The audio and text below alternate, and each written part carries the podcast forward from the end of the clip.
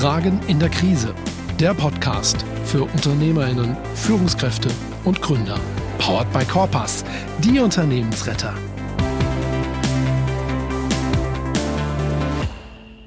Heute begrüße ich einen ganz besonderen Gast. Bei mir ist Martin Strobel. Und Martin Strobel könnte dem einen oder anderen ein Begriff sein. Er war nämlich jahrelang Handballprofi.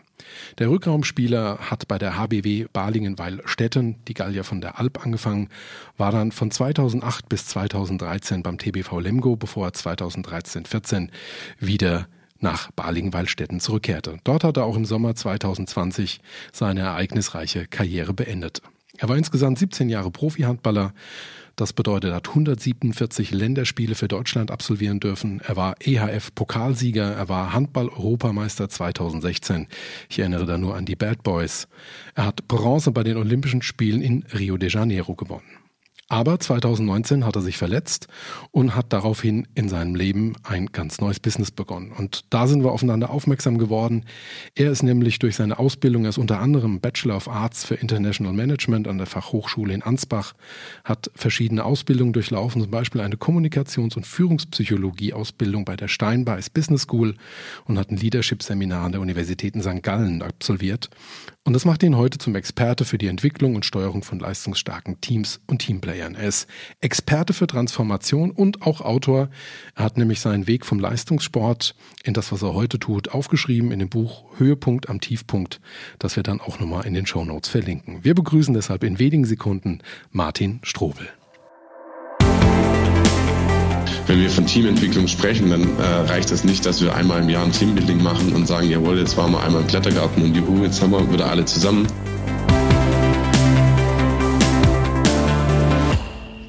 Hallo Martin, herzlich willkommen. Hallo Dirk, ich grüße dich. Vielen Dank, dass du dir Zeit genommen hast. Ich weiß, du hast einen sehr vollen Terminkalender. Du hast einiges zu tun, warst auch die letzten Wochen aktiv, wie du mir im Vorgespräch äh, verraten hast. Insofern nochmal vielen Dank, dass du dir die Zeit heute für uns nimmst. Ja, sehr gerne. Ja, in der Tat, waren die letzten Wochen waren ein bisschen voller, aber ja, auf der einen Seite natürlich macht es den Terminplan voll, aber ist dann natürlich auf der anderen Seite auch gut. Äh, wir hatten einfach am Anfang Januar noch oder Mitte Januar äh, das Ereignis meines Abschiedsspiels, was ein Benefitspiel ja war und deswegen gab es da noch ein bisschen Planung drumherum und bis es dann alles fertig war, hatten wir ein bisschen was zu tun. Aber soweit alles in bester Ordnung. Ja, ich habe mich ja wahnsinnig gefreut, wir hatten es am Telefon schon drüber. Du hast ja auch einen, einen anderen Großwaldstädter, äh, der zwar gebürtig aus Mannheim stammt, aber den hattest du eingeladen. Du hast äh, am Telefon gefrotzelt. Mit den Linkshändern ist es manchmal knapp. Aber ihr kennt euch ja noch aus einer ganz anderen Ecke. Ich glaube, äh, du hast noch jemand eingeladen gehabt zu deinem Abschiedsspiel. Ja, genau. Ähm, Michael Spatz äh, hatte ich noch eingeladen auf rechts außen, weil in der Tat die Linkshänder ein bisschen äh, eh immer rar sind im Handball und äh, er eigentlich beständig seit Jahren da, also er hat ja auch schon aktiv aufgehört, aber seit Jahren einfach da immer dabei war und wir auch viele gemeinsame Lehrgänge und Nationalmannschaftsthematiken hatten. Deswegen fand es schön in der Runde dann auch wieder äh, solche Leute zu treffen. Das glaube ich, ja. Man hat so ein bisschen Bilder gesehen. Das glaube generell hatte so ein bisschen einen Haufen Klassentreffen, ohne das jetzt irgendwie abtun äh, äh, zu wollen. Aber ihr habt alle sehr vertraut und vor allem äh, sehr, sehr äh, glücklich und, und fröhlich ausgesehen. Ja, das ist richtig, kann man schon so, so nennen, weil in solchen Konstellationen kommst du natürlich eigentlich sehr selten äh, zusammen. Also zum einen natürlich früher auch bei den Lehrgängen, aber da war natürlich auch sehr stark der Blick immer auf Sportliche und jeder hat seinen Fokus irgendwie und so in einer lockeren, anderen Atmosphäre mal zusammenzukommen, das war schon was Besonderes. Und insgesamt war es nicht nur, glaube ich, für mich, sondern für alle Spieler, die da waren, auch ein, ein, ja, ein schönes Wochenende um wegen dieser Zusammenkunft. Ja, auf jeden Fall. Und äh, ich glaube, wir Handballer, wir sind ja generell auch für die, für die Fähigkeit zur dritten Halbzeit bekannt. Von daher äh, glaube ich, das war in jeder Form ein schönes Zusammenkommen. Ähm, jetzt wollen wir aber gar nicht, nicht nur über Handball sprechen. Ähm, du hast dich einem Thema gewidmet und ich habe jetzt auch gesehen, du bist unter anderem auch, glaube ich, bei der Begabtenförderung des DHB aktiv. Das heißt, du hast dir ähm, sehr viel Fokus darauf gelegt, Menschen zu entwickeln oder ihnen Entwicklungschancen anzubieten oder eben auch, ähm, ja, potenzialvolle Teamplayer zu entwickeln. Kannst du mir ein bisschen erklären, was du da genau tust, wie du dabei vorgehst oder worum es dir dabei auch geht, was dir da wichtig ist?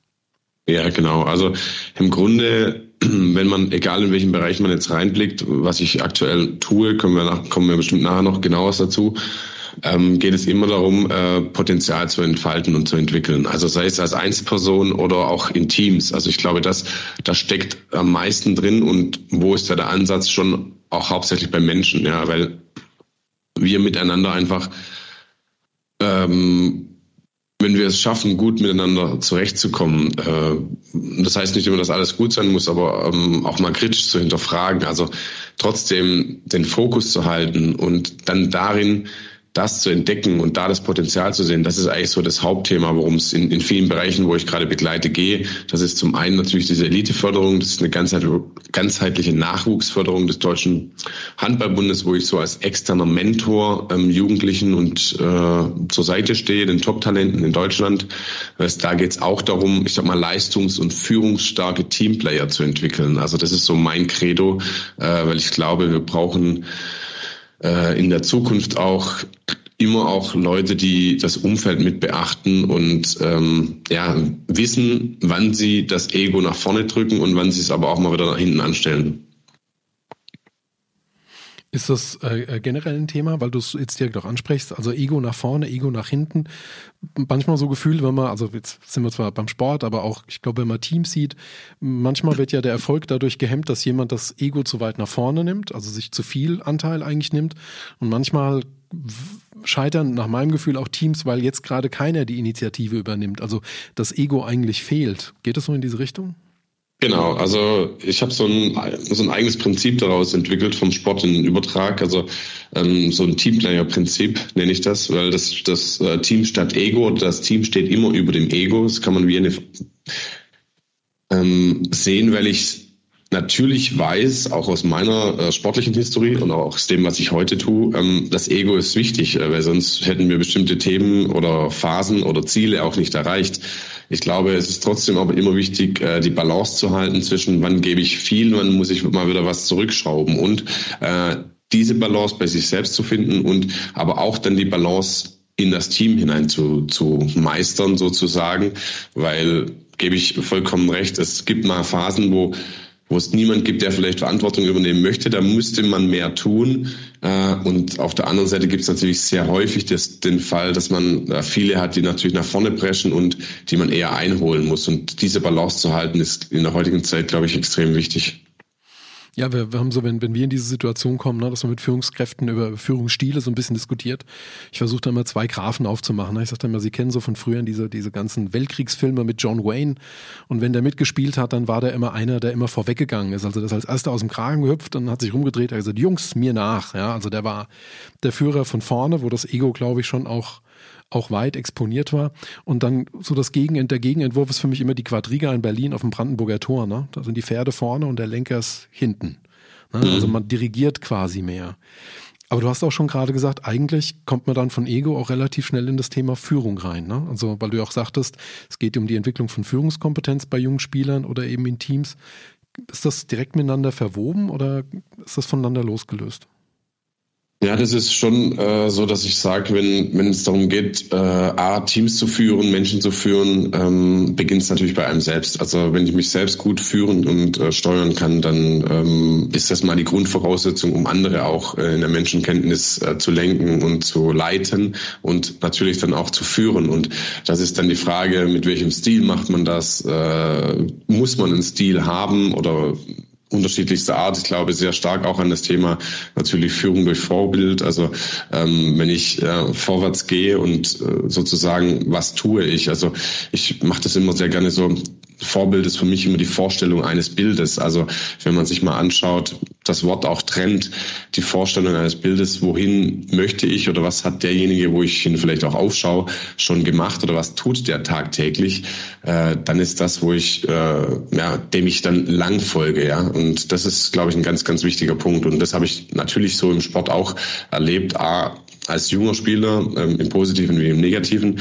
Aber das habe ich sehr stark gelebt, wo ich ähm, dann eben ein älterer, erfahrener Spieler war äh, in vielen, vielen Phasen. Das finde ich total interessant. Ähm, auch, dass du es einfach mal dem, dem Wortsinn nach wirklich auch, auch trennst. Ne? Ähm, was ich jetzt nicht verstehe, ist, ist es dann etwas, was du jetzt wiederum den Leuten, die Vorbild sein sollten, vergegenwärtigst, dass sie sich einfach mal überlegen müssen, wie stellen sich eventuell jüngere Leute oder andere Leute im Team quasi ihn als, also was erwarten die, damit er ein Vorbild ist, also was stelle ich mir vor? Oder ist es sogar, dass er selber sich eine Vorstellung davon machen muss, wie er als Führungskraft oder exponierter Mensch dann irgendwie sein muss?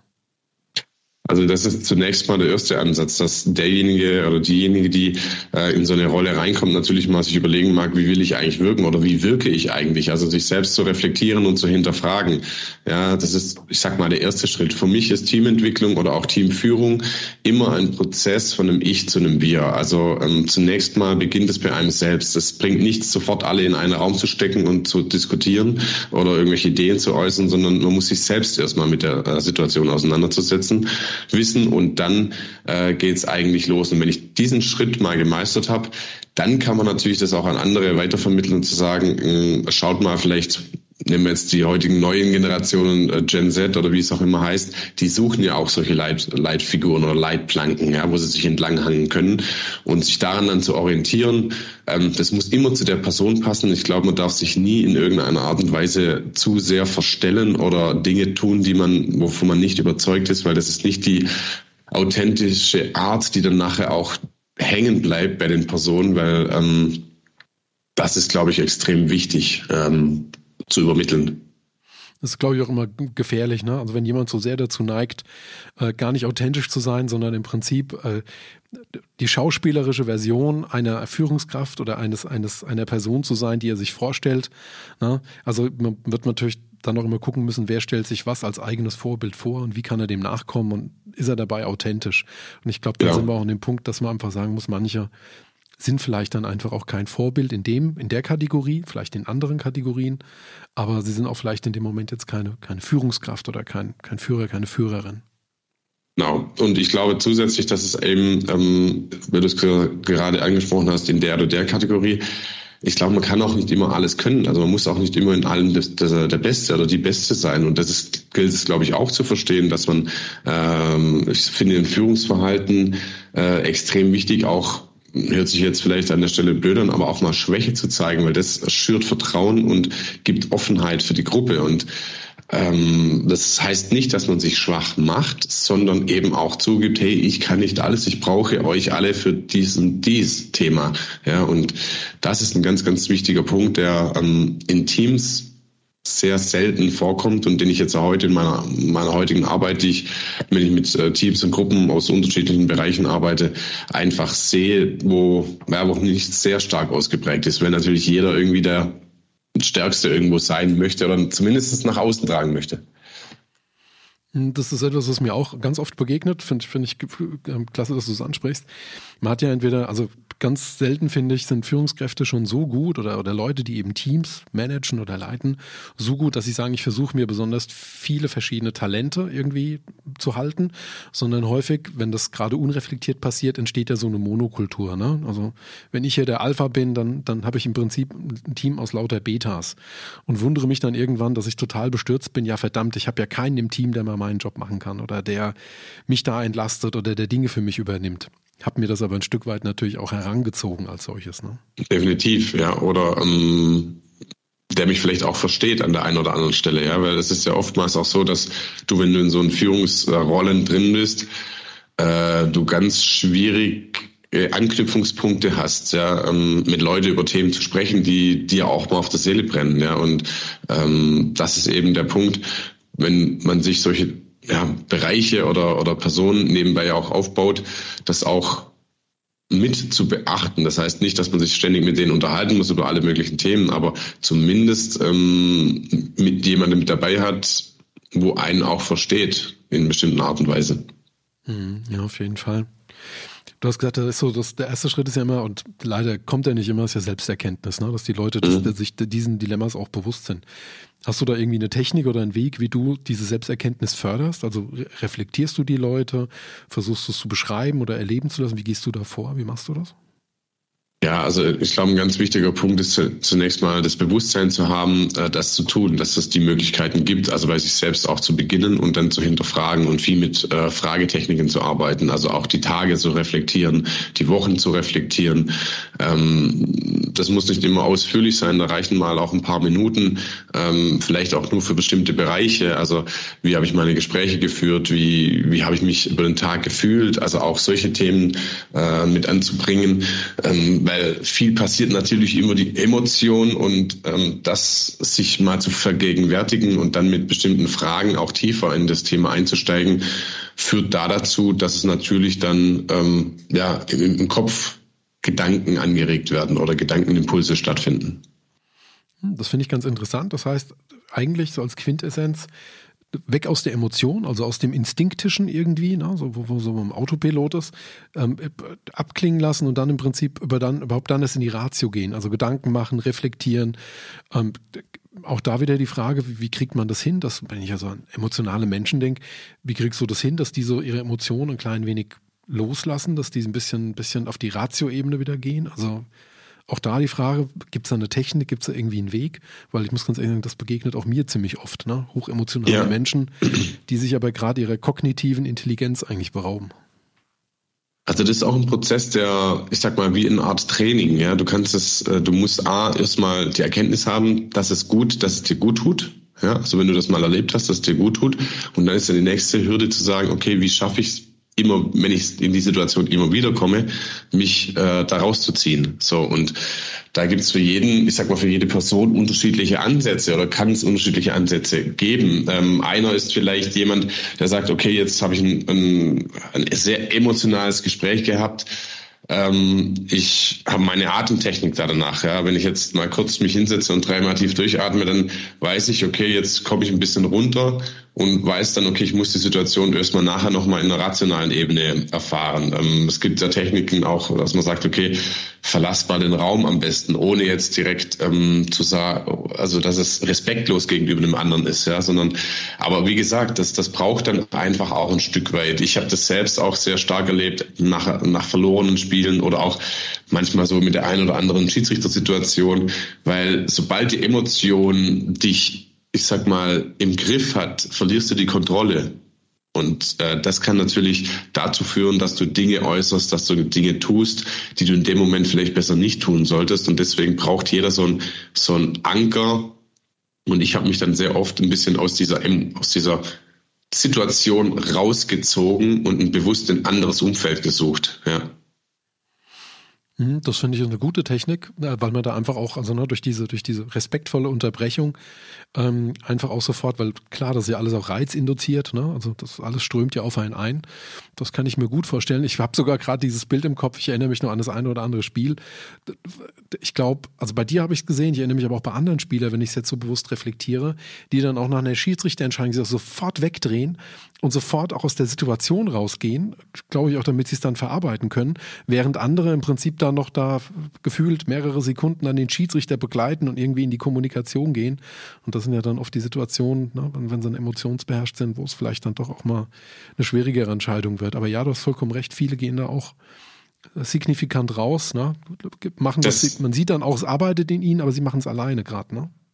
Genau, und das ist natürlich der Prozess, den musst du erstmal erkennen für dich, dass er dir auch gut tut oder in der Situation oder vielleicht auch dem Team gut tut, ja, weil es gibt natürlich auch Leute, die, die fangen dann an zu gestikulieren oder zu streiten, also jetzt immer Konfliktthemen, jetzt auch in, nicht nur im Sport, ja. sondern dann, dann schaukelt sich's natürlich hoch und es tut ja dann, ich sag mal, der ganzen Umgebung auch nicht gut, ja, das hat vielleicht am Anfang den Anschein, okay, man akzeptiert die Situation, ähm, was es klar nach außen hin erstmal so ist, ähm, trotzdem tut's in der Situation einfach gut und man kann, und das ist, glaube ich, der größte Punkt, da einfach auch jetzt nichts daran ändern. Also das ist so, so der Punkt der Akzeptanz eher, ja. Das sagt, okay, jetzt in dem Moment kann ich wirklich nichts daran ändern. Der würde seine Entscheidung nicht zurücknehmen, höchstwahrscheinlich, äh, außer jetzt mit den neuen Techniken.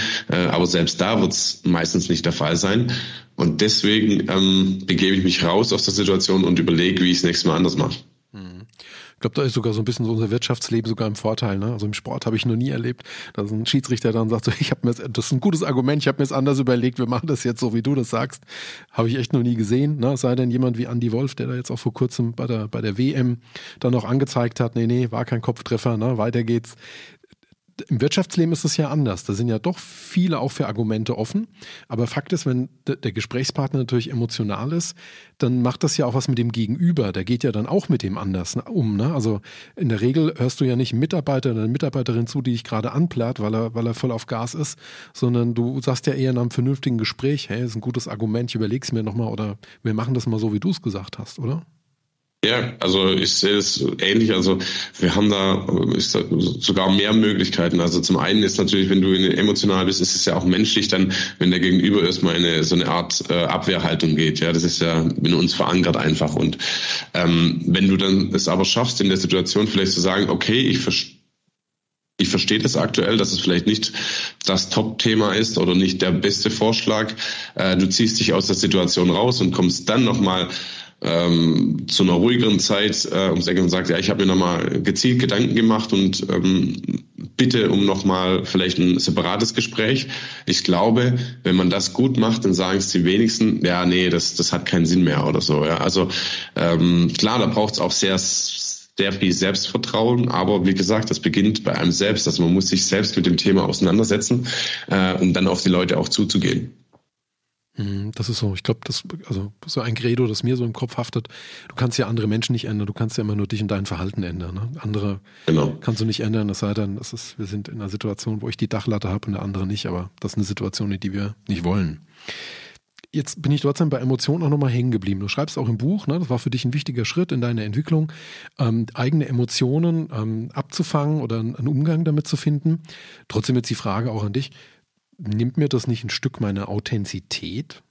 Ähm, kommt drauf an, ob das das nachher ist. Ich glaube, man kann Emotionen zeigen. Äh, man muss das äh, unterscheiden, welche Art, wie ich die Emotionen vielleicht auch lebe. Also das heißt ja nicht, dass ich mich, ich sag mal, verschließe oder ähm, nicht über Themen aufrege, aber ich, ich rege mich oder äh, ich zeige die Emotionen nicht äh, in kritischen Phasen exorbitant vielleicht meinem Gegenüber oder ähm, eine andere Gruppe gegenüber. Ja? Und ähm, ich glaube, du brauchst für, oder bin ich überzeugt davon, für bestimmte Fortschritte einfach einen klaren Kopf, äh, der, der eine gewisse, einen gewissen schon eine gewisse Emotion hat, weil dadurch äh, schwingt Energie, dadurch kommt Identifikation für gewisse Themen rüber. Also das ist wichtig als Antreiber, aber man muss es zu, ich Klammer, zu lernen, zu kontrollieren. Das ist schon, schon so. Ich glaube, das ist der Schlüssel, ja. Ich glaube, man muss lernen, es im richtigen Moment einzusetzen. Ne? Also die Frage ist nicht, also die Emotion ist nicht Mittel zum Zweck im Sinne von, ich bin mein Dampf los, sondern die Frage ist, kann, wenn ich jetzt einen Dampf ablasse, der Dampf dazu führen, dass alle kurz herhören, dass es klar wird, was wollen wir gerade und da dann eben auch vielleicht versuchen, ähm, ja, wie soll ich sagen, äh, sich auf einmal dann das Ergebnis nochmal verändern kann, einfach auch, ne? Genau, also das ist ja der, der Fall und das meine ich damit. Ähm Angenommen, wir haben eine, eine Spielsituation, wo ich merke, also wo ich unzufrieden bin, wo vielleicht nicht so funktioniert hat und wir gehen in die Halbzeit und ich merke, die, das Team, das braucht eine, einen Wachrütteleffekt oder ähm, braucht irgendwas, dann bin ich natürlich auch emotional in der Hinsicht, ja, weil ich merke, okay, das muss auf eine andere Ebene gehoben werden, ja. Andererseits muss ich es aber auch so kontrollieren können, dass ich es äh, in die andere Richtung äh, hinbekomme. Und ich glaube, das ist nachher der Unterschied, auch wenn es in Besprechungen der Fall ist, wenn, wenn ich merke, hey, oder ein Projekt stockt oder so, jetzt ist der Zeitpunkt, wo ich mal wirklich mal, mal kurz aus mir raus muss. Äh, das ist ja auch so das Thema Führung, ja? also auch mal Distanz aufbauen, äh, mal wieder, um um dann zu zeigen, hey, ähm, jetzt müssen wir auch mal Gas geben oder ähm, damit bin ich überhaupt nicht einverstanden. Ja, das, da unterstreicht man auch eine gewisse Wichtigkeit und ich glaube, das macht es ja dann schon authentisch, wenn du merkst, okay, a, der Person ist es nicht äh, egal, was wir tun, ja, sondern der ist, diejenigen sind da dabei, plus ähm, ich sag mal, so ein Team merkt da schon auch, dass derjenige oder diejenige dann weiß, äh, wann sie sowas einsetzen kann und wann nicht. Ja. Und dann wirst du glaubwürdig. Ja? Weil wenn du jedes Mal so kommst oder jedes Mal gar nichts sagst, dann hast du auch ein Problem. Ja, ich glaube, da verwirkt man sich auch irgendwann. Ne? Also wenn ich jetzt hier an meine, meine niedrigklassigen Sporterlebnisse denke, ne, dann ist das auch mal, also wenn du, wenn du, wenn du 15 hinten liegst, du weißt einfach, auch der Gegner, der ist heute klar besser.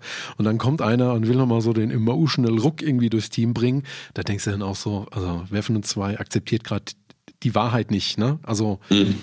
Timing und, und ne, Authentizität, die muss ja dann auch wieder passen, ne? Genau. Klar, und wenn da jemand, ich sag mal, es macht einen Unterschied, jetzt nehmen wir mal das Beispiel, das macht einen Unterschied, wenn derjenige sagt, okay, lass uns nochmal gewinnen und, und wir biegen das noch irgendwie um, obwohl es wirklich ähm, einfach nicht machbar ist in der äh, Realitätsfern. Oder wenn du halt den Ankerpunkt hast und sagst, okay, äh, hier geht es um jedes Tor, weil am Ende zählt das Torverhältnis oder das oder das oder das. Also das macht's dann schon aus, ja. Oder es geht darum, ob wir nächste Woche 1000 Zuschauer mehr haben. Ja, also das sind jetzt mal die Sportüberträge, äh, aber ähm, ich glaube, das lässt sich sehr gut auch in anderen Themen übertragen, wenn du wenn du den Anhaltspunkt siehst und äh, dann wird's nämlich wieder, dann kriegst, dann holst du die Leute auch wieder ab. Definitiv, ja wir haben uns jetzt eigentlich schon ganz klammheimlich ein Thema genähert, das mich unheimlich interessiert, auch weil du es auch wieder im Buch behandelt hast. Du hast da über das Thema Rollen gesprochen, ne? Und jetzt haben wir, ne, also, jetzt haben wir eine Rolle beschrieben, in der einer ist, der ja irgendwie zu einem bestimmten Zeitpunkt entscheiden kann, ich kann einen Impuls geben oder ich kann es lassen oder vielleicht hilft Distanz, ist auch ein Impuls, ja was ja, was ja da ist. Das heißt, in so einem Team gibt es ja dann wahrscheinlich auch mehrere Rollen. Ähm, arbeitest du die heraus? Was sind so die Rollen, die dir begegnen oder wie teilst du das auf? Wie gehst du mit dem Thema Rollen um? Also zunächst mal muss man festhalten, dass ich glaube, dass manche es noch nicht ganz äh, differenzieren können zwischen Rollen und Aufgaben. Also jeder denkt, okay, eine Rolle hat eine implizit direkt die, die funktionale Aufgabe, die dahinter steckt. Ja? Also äh, und ich sehe es eher so, dass die Rolle schon auch was ist, was man charakterlich, sozial, integrativ auch in eine Gruppe einbringt. Ähm, da gibt es ja unterschiedliche Ansätze ähm, über, sag mal, acht äh, Rollenthemen oder noch mehr ähm, aus von unterschiedlichen, äh, ja, aus unterschiedlichen Büchern auch oder so. Aber ich glaube, es ist wichtig, äh, das auch mal laufen zu lassen und erstmal zu erkennen, ähm, wie funktioniert die Gruppe, um dann sich darüber zu unterhalten. Also wir haben das sehr stark oder wir arbeiten das dann sehr stark heraus, auch mit Selbst- und Fremdbildthematiken. Ähm, wie sehe ich mich, wie sehe, wie sehe ich den anderen, wie sehen die mich, welche blinden Flecken gibt es vielleicht, ähm, weil da ist sehr spannend mal herauszufinden, dass manche wirklich sehr wertgeschätzt werden, obwohl man das selber gar nicht äh, weiß. Ähm, oder ähm, halten mich alle für den Pausenclown oder wie auch immer. Also ähm, solche Themen einfach mal offen, ja, nach einer gewissen Zeit auch zu zu besprechen, weil das kann schon sehr wichtig sein. Und warum meine ich das? Weil ähm, es unterschiedliche Beispiele gibt, sei es seitens jetzt im Sport oder auch in, im Unternehmenskontext, wo Personen wichtig sind, die vielleicht aber gar nicht die wichtigste Aufgabe haben. Und darum meine ich, dass diese Differenzierung sehr, sehr wichtig. Aber äh, ich sag mal, als Rolle einen brutalen Einfluss auf das auf die Kultur, auf die Unternehmenskultur, auf das Betriebsklima haben, ja. Weil bei den Leuten merkt man entweder sofort, oh, sie sind heute gar nicht da, dann fehlt was. Äh, gibt auch das Gegenbeispiel, oh, wir sind heute nicht da, das ist alles gut, so auf die Art. Also es ist ähm, ganz spannend, äh, diese Themen zu durchleuchten und trotzdem brauchst du auch von jedem unterschiedlichen Part etwas. Ja? Also jeder ist da sehr individuell. Aber da kann man sehr stark ähm, das herausarbeiten mit ja, Hinterfragen, auch ähm, in, den, in den Austausch gehen, ich sag mal, Kleingruppengespräche zu führen, ähm, Tandems zu führen, solche Sachen. Okay, interessant ähm, hast du die Erfahrung gemacht, dass diese, das, das eigene Erkennen der Rolle, dass das maßgeblich ist für den Teamerfolg? Also muss ich es schaffen, damit ein Team wirklich gute Ergebnisse erzielt oder auch wirklich auch in Richtung Exzellenz tendiert, dass die alle ihre Rolle verstehen und auch, auch begreifen können? Oder kann ich manchmal auch damit leben, dass manche einfach sagen, nee, ich habe einen blinden Fleck und mit dem lebe ich gut und wenn ich ehrlich bin, lebe ich eigentlich auch gut damit. Gibt es das auch? Mhm. Das gibt's auch. Also ja, ich, ich sag mal, ich knüpfe mal ans Erste an. Ich bin meiner Meinung nach ist es extrem wichtig, seine Rolle zu kennen ähm, und diese auch zu akzeptieren. Also äh, wenn ich mich damit wohlfühle, das ist natürlich auch so ein Punkt. Weil das fortfolgende zweite Schritt, wenn ich mich nicht wohlfühle, fühle, dann ähm, passt es auch nicht. Ja, und äh, das sind viele Themen, die wir in unterschiedlicher Art und Weise auch über die letzten Jahre, im, im, also auch meine Themen, äh, immer sehr äh, extrem waren, wenn ich bereit war, das Sachen zu akzeptieren oder in die Rolle reinzugehen, ähm, dann habe ich mich natürlich hingestellt und wusste, okay, das ist mein Beitrag, aber trotzdem steht das Team oben drüber. Also ich muss mich dann, an, das meinte ich zu Beginn vielleicht, manchmal musst du dann auch sagen, okay, äh, da nehme ich den Schritt dann zurück von meinem Ego und das, der größere Erfolg steht im, im Hintergrund. Und ich glaube, weil das hat auch Einfluss auf deine Leistung. Wenn du es akzeptiert hast, dann bist du, dann hast du den Fokus und weißt, was du zu, zu tun hast in deiner Aufgabe dann auch nachher. Äh, und wenn das nicht der Fall ist, dann bist du nicht in der Form leistungsfähig, wie du vielleicht sein willst. Ähm, das ist so meine Erfahrung in, in vielen, vielen Bereichen. Das ist, das passt ganz gut. Ich hatte vor, vor ein paar Wochen hatte ich einen Kollegen da, den Georgi Michailov, und der spricht immer von Funktionslust der Menschen. Ne? Also die Leute haben ja schon auch Bock, im Rahmen ihrer, ihrer Talente, ihrer, ihrer Fähigkeiten und Eignungen zu funktionieren. Ne? Und das ist ja dann genau dieser Aspekt von, von Authentizität und von dem Wort, Achtung, Wort, Wortbedeutung, dem Selbstbewusstsein, wo ich diese Funktionslust dann auch habe. Und dann jetzt verstehe ich das auch noch besser, weil du sagst, trenn mal Rolle und Aufgabe.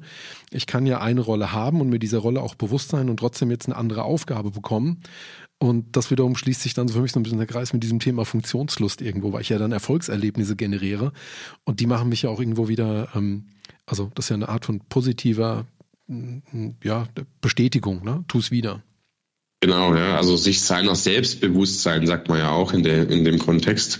Und ähm, deswegen, ich glaube, man hat dann auch die, man feiert dann auch die Erfolge oder man sieht dann die Erfolge auch schneller, wenn, wenn diese Themen einfach auch klar sind. Ja, also ähm, wenn ich dann weiß, wofür ich da bin und das auch akzeptiere und erkenne meinen Beitrag oder die anderen oder der Beitrag wird auch gespiegelt, ähm, dann hast du vielleicht auch mehr Erfolge, wie wenn du das nicht weißt, in Anführungszeichen, also kleinere Schritte. Und das macht natürlich mit deinem Selbstbewusstsein natürlich dann auch nochmal was, ja.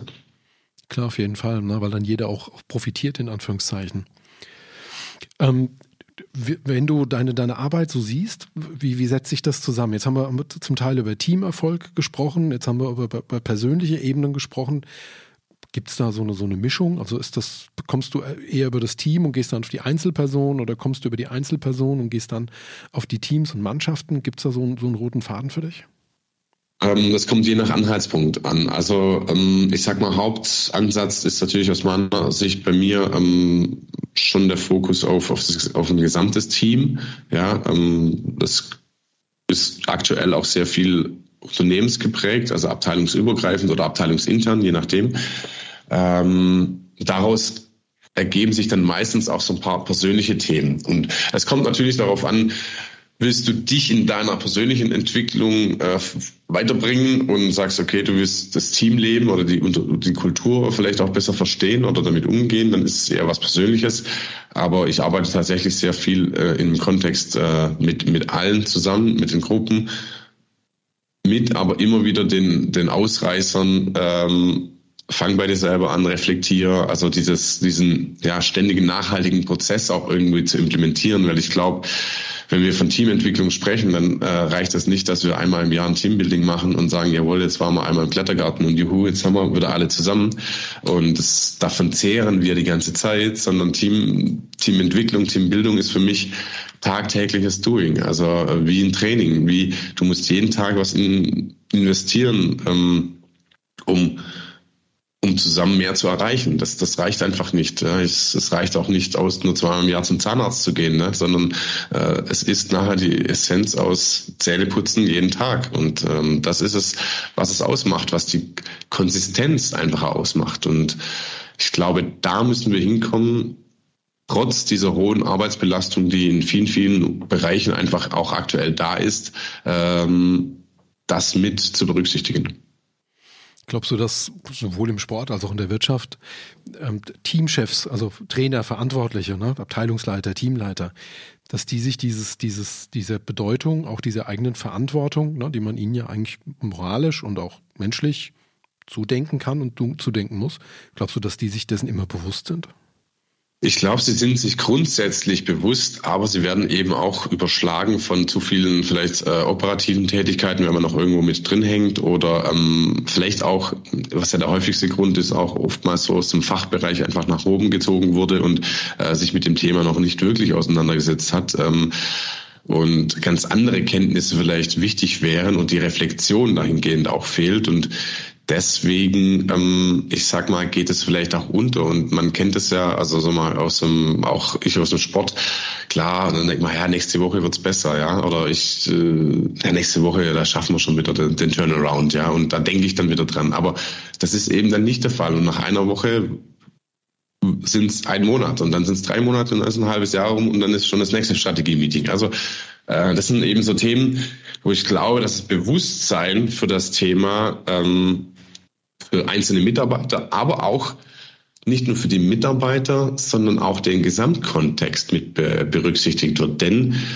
das wird, glaube ich, in der Zukunft noch wichtiger, ähm, das übergreifende Denken, also sprich die Schnittstellen auch irgendwo mit zu berücksichtigen, weil die Projekte werden komplexer, sie werden ähm, ja zusammengewürfelter, man entwickelt zusammen mehr und da erfordert es natürlich, dass man, ich sag mal, auch diese Dynamik in so einer Gruppe im Blick hat.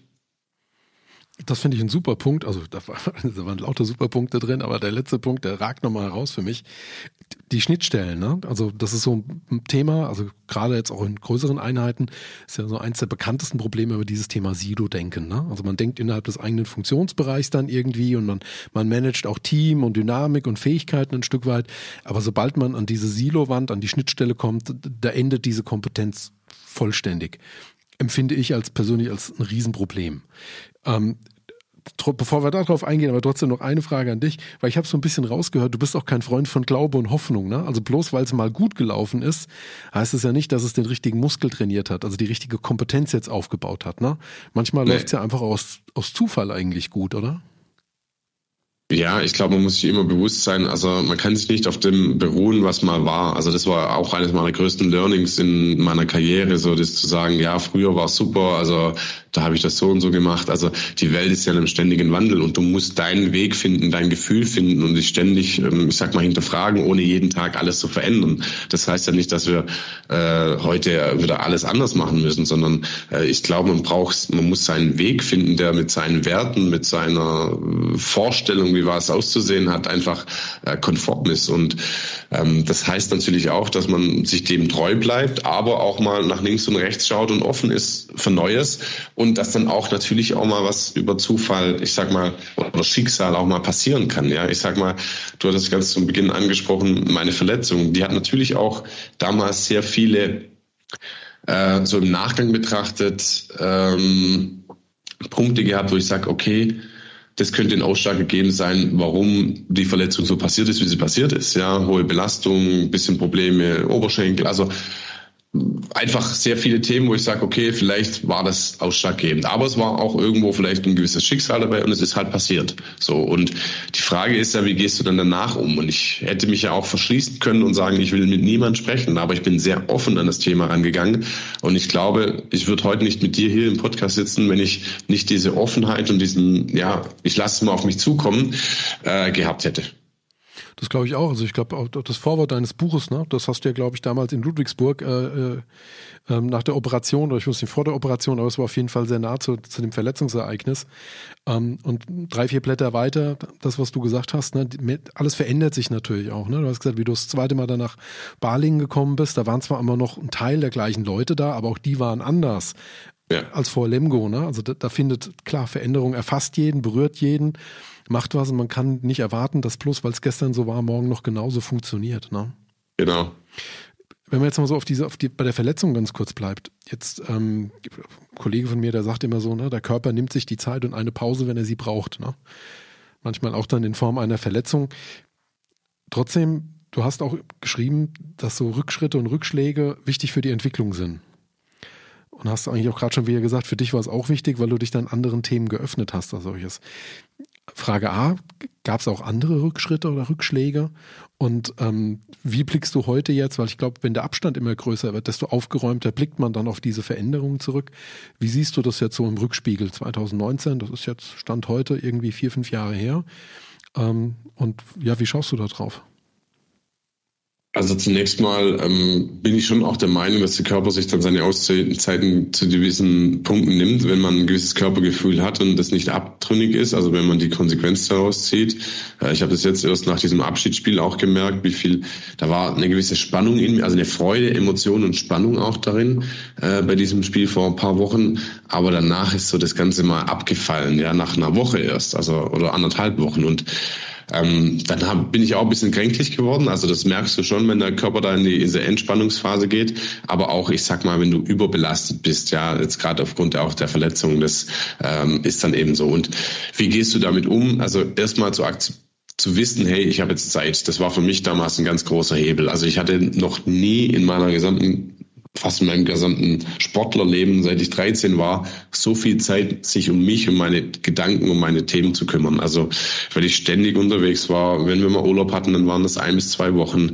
Ähm, du warst eigentlich ständig irgendwie so am, am Drücker und diese Zeit, die wollte ich extrem nutzen. Für mich auch. Ähm, ich konnte sie frei einteilen, ähm, weil ich Reha individuell natürlich war und ähm, das ist mal der erste Punkt zu, zu wissen. Also, wie gehst du damit um? Wie kann ich daraus was für mich auch schlagen. Also was, was tut es mir Gutes? Und das war für mich extrem wertvoll zu dem Zeitpunkt. Und ähm, klar, andere Rückschläge gab es viele. Ja, wenn du mal eine Zeit lang nicht performst oder ähm, schmerzhafte Niederlagen einstecken musstest. Ja, ich erinnere mich da an die ganz bitter natürlich so die äh, in Rio das Halbfinale gegen Frankreich, wo wir ähm, eigentlich schon fast verloren hatten, mit sieben Toren hinten lagen, dann in der zweiten Halbzeit zurückkommen und auf Unentschieden dran sind und dann drei Sekunden vor Schluss im olympischen Halbfinale dann das Gegentor kassierst. Und trotzdem musst du innerhalb von 24 Stunden dann wieder äh, so mental bereit sein, dass du mit dieser Bronzemedaille um den Hals nach Hause fliegst. Und das äh, war schon hart zu Beginn. Aber ähm, da brauchst du einen ganz starken Fokus. Und ich glaube, das ist das, was vielleicht auch der Sport nachher auch vom Unternehmenskontext ein bisschen unterscheidet oder wovon man, glaube ich, auch sehr stark lernen kann, dass wir diesen Fokus extrem halten und, und festigen, also diesen Zielfokus ähm, und auch nicht zu viele Themen parallel haben. Also dieses, ich fokussiere mich leider ähm, viel zu oft auf, auf viele andere Themen und nimm dir drei Sachen für ein halbes Jahr raus oder für ein Quartal und das sind die Themen, worum du dich kümmerst. Und wenn die zu 80, 90 Prozent klappen, dann ist es schon mal extrem wertvoll. Und ähm, so äh, sind wir sehr oft in die Themen hingegangen muss ganz ehrlich sagen, ich sehe das sogar so, dass ich da extrem große Schnittmengen eigentlich sehe. A, weil sich unsere Arbeitswelt natürlich stark verändert hat. Na, früher, vor 20, 30 Jahren, da bist du auf die Arbeit gegangen, dass du jeden Tag gewusst, es passiert heute ein Spektrum A bis C und dazwischen wird es nicht viel geben. Und die zwei Tage im Jahr, wo das mal D oder E wird, die kannst du dir echt rot im Kalender anmarkern. Heute glaube ich, du hast vorhin gesagt, ne, es ist ja projektgetrieben, es ist ja, es ist ja heute, sind viel kürzere Zyklen, die Komplexität ist höher. Ich glaube, da ist es schon wichtig, auch wieder diesen Fokus, ne, den du jetzt aus dem Sportlichen hergeleitet hast, auch wieder zu haben, weil du musst jetzt das Projekt, das in der Regel Budget oder und zeitkritisch ist, musst du hinbekommen. Da brauchst du Fokus. Und als du es gesagt hast, fiel es mir so ein bisschen, wurde es mir bewusst, eigentlich ist es ja bei Führungskräften ganz ähnlich, weil die können ja auch, die müssen natürlich, die müssen leiten, die müssen, die müssen steuern. Aber auch die können ja ihre knappe Zeit nicht zu sehr zerstreuen, sonst haben sie das Problem, dass sie ja nicht mehr wirken. Sie wirken ja dann nur noch im Sinne von der Stuhl ist besetzt. Aber wenn du wirklich was verändern willst, ne, also nach Transformation etc., dann musst du dir ja deine zwei, drei Themen mit, mit Wirkung aussuchen und die musst du versuchen mit all deiner Zeit, die du dann übrig hast, zu promoten, weil wenn du es auf 10 oder auf 20 Themen verteilst, kommt ja am Ende nichts bei raus. Genau, also und da fällt halt immer was ab und ähm, das ist halt so, wenn wir, ich sag mal, wenn jeder nur äh, ein bestimmtes Fokusthema, also wenn man sich, ein Beispiel, wenn sich ein Spieler zu sehr über den Trainer oder über das Essen am Abend aufregt, ja, und das sind nachher vier, zwischen ein bis fünf Prozent, äh, und es, er zieht noch, noch mal jemand mit rein, äh, dann haben wir schon noch mal ein paar Prozentpunkte mehr. Und das kann man sich einfach auf Top-Niveau nicht leisten, wegen so, solchen Kleinigkeiten. Und diesen Fokus zu halten, diese Spagat auch wieder zu schaffen, hey, das ist jetzt mal egal, da gehe ich jetzt drüber.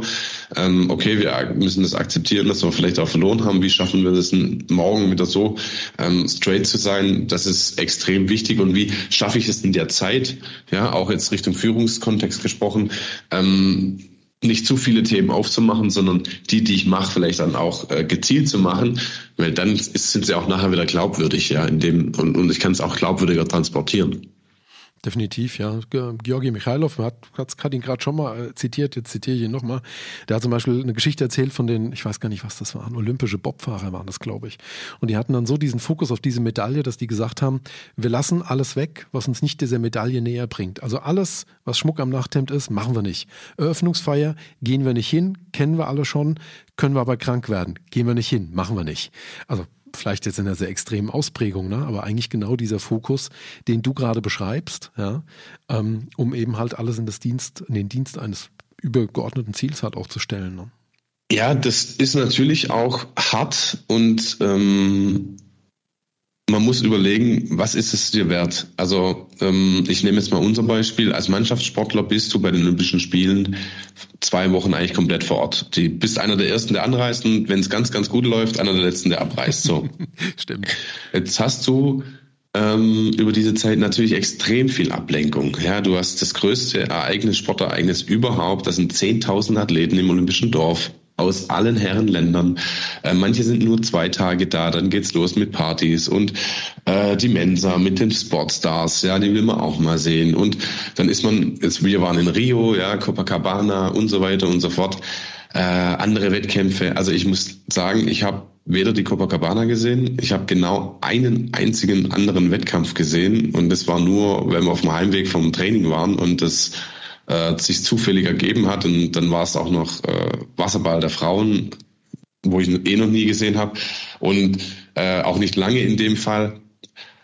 Und sonst waren wir tatsächlich sehr fokussiert. Also äh, das klar, sagt dann jeder, wow, krass, du warst nicht mal in Rio da und warst nicht mal oben, aber Beispiel, die Kroaten, äh, ohne ob das jetzt entscheidend war, aber viele Mannschaften sind nach den ersten drei Tagen, wenn man einen Tag frei war, direkt äh, hier zu, äh, zu Christo auf die Statue hoch und ja, das waren halt einfach auch Wege. Da ist man zwei Stunden hin unterwegs, zwei Stunden zurück. Also äh, das war es uns einfach nicht wert. Und ich gucke lieber heute aus meinem Wohnzimmer auf diese Medaille äh, und auf ein unglaubliches Erlebnis, wie dass ich sagen kann, ja, da war ich jetzt zu dem Zeitpunkt oben, weil ich kann mir theoretisch einen Flug buchen und morgen dahin fliegen. Ich glaube, das ist auch der Unterschied zwischen dem, dem, Leistungssportler und dem Fan. Ich glaube, für den Fan ist es dann schon ein Thema, ne? dass da find, also meine Kollegen, die haben das WM-Finale in Rio de Janeiro, also in, in, Brasilien quasi damals mitgemacht, sind da mit dem DFB hingeflogen. Für die ist es eine un, also eine un unfassbar große Erinnerung. Aber ich glaube, auch für den Leistungssportler zählt ja das Ziel. Und ich glaube, wenn du nach Rio de Janeiro nochmal wolltest, dann, dann bekämst du das, glaube ich, auch ohne den Handballsport hin. Also von da bin ich vollkommen bei dir. Ich muss aber trotzdem gerade an was denken, ähm, was du auch im Buch geschrieben hast. Es geht ja auch um Rhythmus. Ne? Du hast damals beschrieben, wie es in, in Polen war, wie, wie ihr den Europameistertitel gewonnen habt. Ihr hattet dann irgendwann den Flow und den Rhythmus. Ähm, Fokus, verstehe ich. Aber wie kommt da Rhythmus rein? Oder was hat Rhythmus da nochmal Stabilisierendes? Und hatten das vielleicht dann die Kollegen aus Kroatien dann doch, weil die einfach einen guten Rhythmus zwischen Spiel und Sightseeing hatten? Keine Ahnung. Aber äh, wie ja, kommt der Rhythmus das kann da rein? Ja auch, das kann ja auch funktionieren. Ich bin, also ich glaube, dass je mehr du dich, äh, je mehr du es schaffst, dich in Flow zu begeben, ja, in dieses, äh, dieses Zwischenspiel zwischen äh, Überforderung und Unterforderung und das kombiniert mit einem guten Rhythmus, was dir persönlich oder dem Team gut tut, ähm, dann schaffst du es, ein hohes Leistungsniveau abzurufen, egal in welchem Bereich. Also das muss nicht der Sport sein, aber ähm, ich sag mal, außerplanmäßige Meetings, alles was, was den Rhythmus der Mitarbeiter irgendwie immer wieder stört, äh, ist schwierig und es schaffen einfach wenige Menschen, sich selbst in so eine Lage zu versetzen. Also selbst mal hinzusagen, okay, ich mache Timeboxing, da holen wir äh, eine Stunde blocke ich jetzt das Ding, mache mein Handy, leg's nicht auf den Tisch, sondern ich lege es in den Schrank oder lege es andere, in einen anderen Raum und dann ist Fokus auf das Thema. Und so kann man sich das schon auch bei uns vorstellen. Wir hatten eben diesen guten Rhythmus von ein Tag Spiel, ein Tag Pause, ein Tag Spiel, ein Tag Pause. Wir hatten so unsere Abläufe. Äh, jeder hat sich damit wohlgefunden und das muss natürlich auch herausgearbeitet werden. Ja, wir hatten auch mal Phasen in der Nationalmannschaft, die alles andere als rhythmisch gut waren. Also da hieß es dreimal am Tag Training plus ähm, ja, viel hilft viel, kann ja auch mal sein, aber es hat nicht zu den Menschen gepasst. Und so war das Ergebnis auch. Und das ist das, das ist der Punkt, wo ich sage, ähm, wenn man es schafft, die Kombination, man wird auch da nicht wieder alle abholen, aber für die Gemeinschaft einen Rhythmus herzustellen, wo, wo gut ist, ja, sei es in Projekten, sei es in Besprechungen, sei es in äh, kurzen Recaps oder was auch immer, äh, und diejenigen sich dann auch in die eigenen Flow-Zustände wissen, wie sie sich da reinbegeben können oder was ihnen auch Spaß macht, dann hat man einen sehr hohen Punkt erreicht, äh, um erfolgreich zu sein. Aber wo erfolgreich, wir sind jetzt so ein bisschen auch über, über, die, über die Verletzung vorhin eingestiegen. Jetzt habe ich mal, ich habe mir die Jahreszahlen nochmal genauer angeschaut. 2019 die Verletzung, 2020 dann Karriereende und, und Prinzip der Businessstart da warst du, glaube ich, aber auch noch nicht direkt im Flow, weil 2020, wenn ich jetzt richtig rechne, das war Beginn Corona, oder war das 21? Nee, ich glaube 20 war es. Nein, das war genau 20. Also das kann man alles andere als im Flow bezeichnen. Da war sehr viel Anpassung äh, nötig, weil ich bin, ich sag mal, ein Mensch, der sehr auch aufgrund meiner Position ähm, sehr strategisch denkt und auch so an so Teamentwicklungssachen sehr strategisch hingeht und auch in meinem eigenen Business-Kontext ist sehr äh, strategisch und mit natürlich weit Voraussicht, äh, dass auch ich sag mal, Termine da waren, aber die wurden natürlich dann alle abgesagt und äh, du hast dir das natürlich alles andere als vorgestellt, ja. Und trotzdem musst du jetzt schauen, okay, wie äh, meisterst du diese Situation. Du bist eigentlich in der Lage, dass du das, was du machen wolltest, gar nicht machen, so wirklich machen kannst. Dich kennt noch gar niemand so wirklich. Also der greift da jetzt nicht auf deine Arbeit in anderer Art und Weise zurück. Es gibt keine bestehenden Projekte. Schwierig. Und ich hatte ja dann damals das Buch geschrieben. Äh, es war auch nicht mein erster Ansatz, es im, also ich habe es im Eigenverlag geschrieben. Ich wollte, dass es viel von dem hat, was ich halt in meinem Denken habe und auch aussieht etc. Und darum habe ich es im Eigenverlag gemacht und habe zwar trotzdem noch einen Vertriebspartner mit dabei gehabt, aber hatte natürlich auch die Rechte, meinen eigenen Vertrieb zu starten. Und dann musste ich natürlich schauen. Dann habe ich das Buch auch selber äh, mitvertrieben, äh, habe dann Sachen, also über meine Homepage, aber das hieße auch, ich habe mich abends dann halt mal hingesetzt und habe keine Ahnung, wie viele Bücher ein- und ausgepackt. Also ähm, und Post gebracht und so weiter und so fort. Also ich sag mal so Hands-on-Mentalität, das ist eh was von mir und äh, dann muss es auch mal sein. Dann musst du dich in der Situation anpassen und dann halt auch wieder ähm, schauen, was ist der nächste Schritt. Der nächste Schritt war dann auch, dass ja, Richtung Weihnachten ich bemerkt habe, dass mal immer mal wieder größere Bestellungen reinkamen, auch für Unternehmen und man dann auch offen ist, hey, okay, wenn der mal zehn bestellt für seine Mitarbeiter, das heißt ja, vielleicht bestellt jemand anders auch mal 30 oder mal vielleicht und so, dann, ah, okay, dann muss ich vielleicht auf die Schiene gehen und so weiter. Also, ein da hat es dann halt, Agilität eigentlich, ne? Ja, genau. Und das musst du, musst du dann halt äh, dem Instinkt auch ein bisschen folgen, aber ähm, gleichzeitig natürlich trotzdem den, den Hauptfokus auf das Business natürlich zu, zu, zu wahren und für das, was du stehst. Also das war natürlich schon auch wichtig, aber mir äh, war es halt auch wichtig, aus dem damaligen Bereich auch ähm, dann auch ja, zum Start nicht direkt irgendwie in den Minus zu rutschen, ja. Klar, nachvollziehbar. Ähm, jetzt hat, wir haben im Vorgespräch ein bisschen über, über das Geschäft gesprochen. Ähm, da hast du schon gesagt, aber du hast auch vorhin als Einstieg gesagt, ich vermute, dass du sowohl als Sportler als auch jetzt als, als Unternehmer eine Vision hattest. Was verstehst du darunter oder wie nutzt du das? Ist das für dich ein Thema von Motivation oder von, von, von Zielführung? Wie verwendest du so etwas?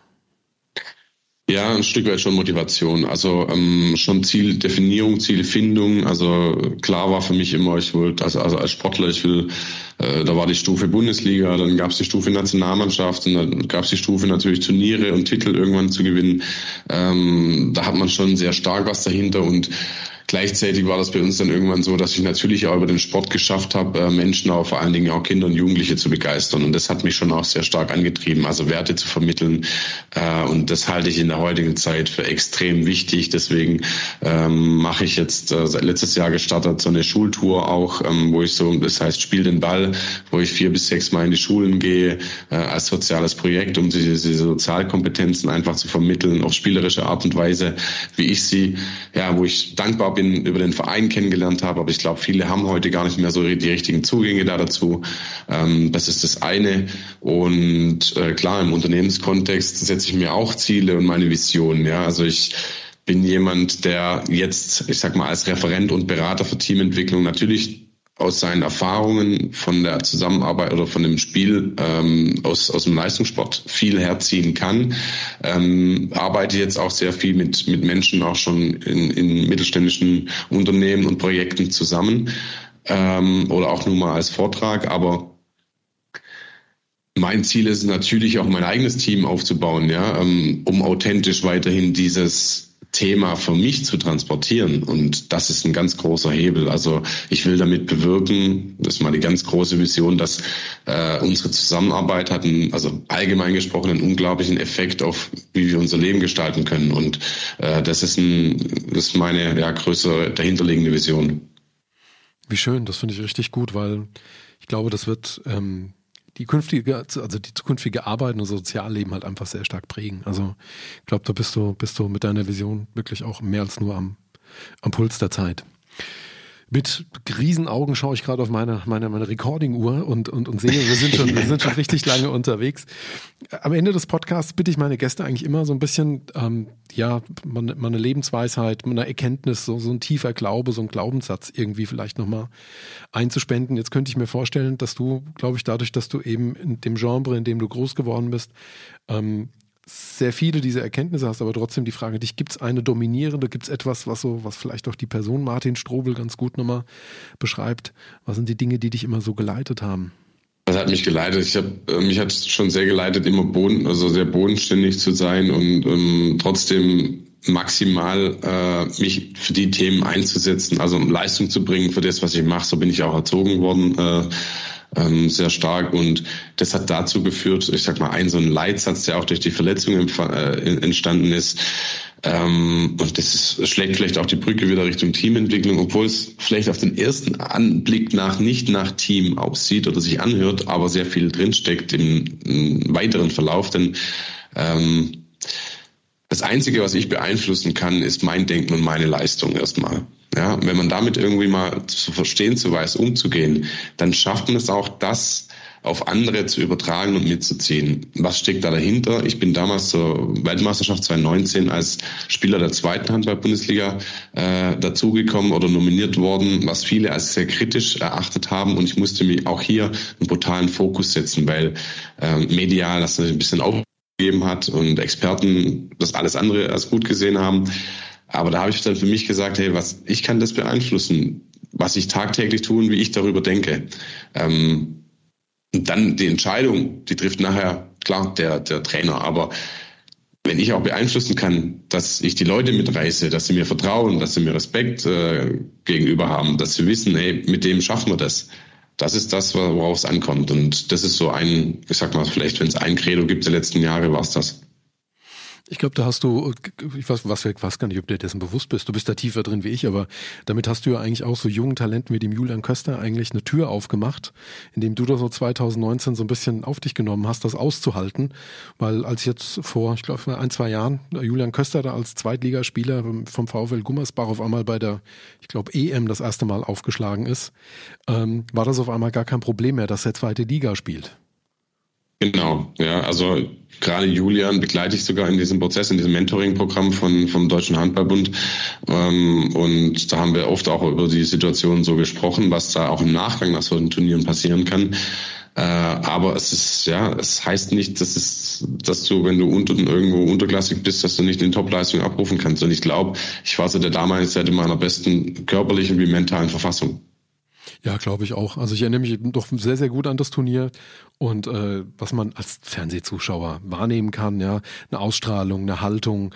Ähm, ja, es war dann einfach tragisch, dass in dem Hauptrundenspiel, ich glaube gegen Kroatien war es, oder? Genau, ja. Ja, das passiert ist, aber gut. Ich glaube sogar ohne Fremdeinwirkung. Ne? War jetzt gar nicht, dass dich irgendwie jemand gefault hatte, sondern es war einfach nee. wirklich eine unglückliche Bewegung. Ne? Ja, genau. Ja, damit wollen wir jetzt aber auf keinen Fall enden. Ähm, ich würde sehr, sehr gerne äh, deine Daten äh, hier in den in Show Notes des Podcasts mit reinhängen. Ähm, ich glaube, du hast das sehr, äh, sehr gut angesprochen, ähm, sowohl als Redner als aber auch als jemand, der eben Teams oder auch einzelne Personen betreut, aktiv. Das würde ich gerne da alles rein verlinken. Ebenso die Quelle zu deinem Buch, das mir wirklich sehr, sehr gut gefallen hat. Also ich habe es in, in zwei, drei Tagen relativ zügig weggelesen, ähm, einfach weil es mir äh, ständig gefallen hat und ich was gefunden habe, was mir, was mir auch selber irgendwie ein bisschen geholfen hat oder worin ich mich auch selber erkannt habe. Insofern würde ich das da auch dann reinpacken. Sehr gerne. Dir, lieber Martin, vielen lieben Dank für deine Zeit. Ich bin äh, wahnsinnig froh, dass du uns äh, so tief hast mal in deine, in deine Arbeit reinschauen lassen. Auch so ein bisschen, wie du, wie du herangehst und ähm, wie, wie toll du das zusammenbringst, eben dann Sport, Teams, Wirtschaft und so weiter. Von daher dir vielen lieben herzlichen Dank. Ich danke dir für das sehr gute und ja, sehr angenehme Gespräch. Vielen lieben Dank. Ähm, liebe Hörerinnen und Hörer, wir beschließen mit unserem äh, allseits beliebten Schlusssatz. Äh, am Ende wird alles gut und wenn es noch nicht gut ist, dann ist es auch nicht das Ende. Bis zum nächsten Mal.